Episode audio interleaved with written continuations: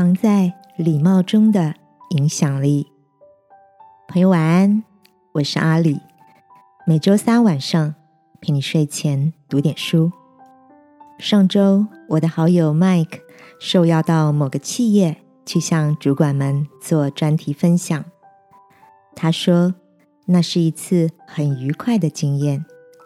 除了跟听众互动良好之外，他发现企业里的执行长待人谦和有礼，不管是对内或对外，都能让人感受到一股被重视的礼遇，让他对这家企业特有的谦和友善氛围留下很深刻的好印象。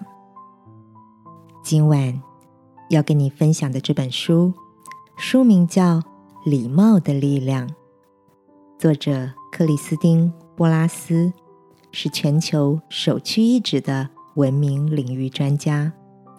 他在多年的研究实例中发现，礼貌不只是一种美德，更是一种可量化的成功因子，能为企业与个人带来正向的改变。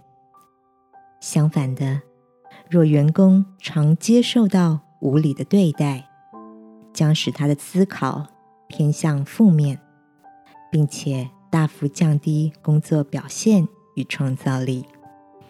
因此，作者常年协助许多知名团体建立优质的工作环境，提倡礼貌新科学。亲爱的，在你的生活周遭，是否有许多谦虚有礼的人呢？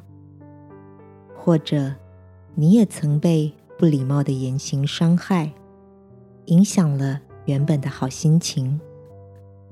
记得耶稣曾经对他的门徒说过：“我心里柔和谦卑，你们当负我的恶，学我的样式，这样你们心里就必得享安息。”今晚，让我们一起在祷告中。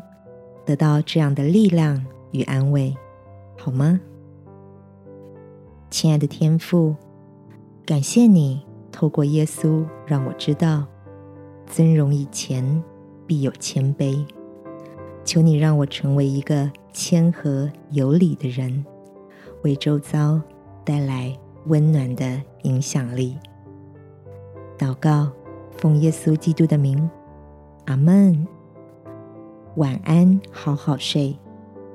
祝福你，用礼貌为生活创造新风貌。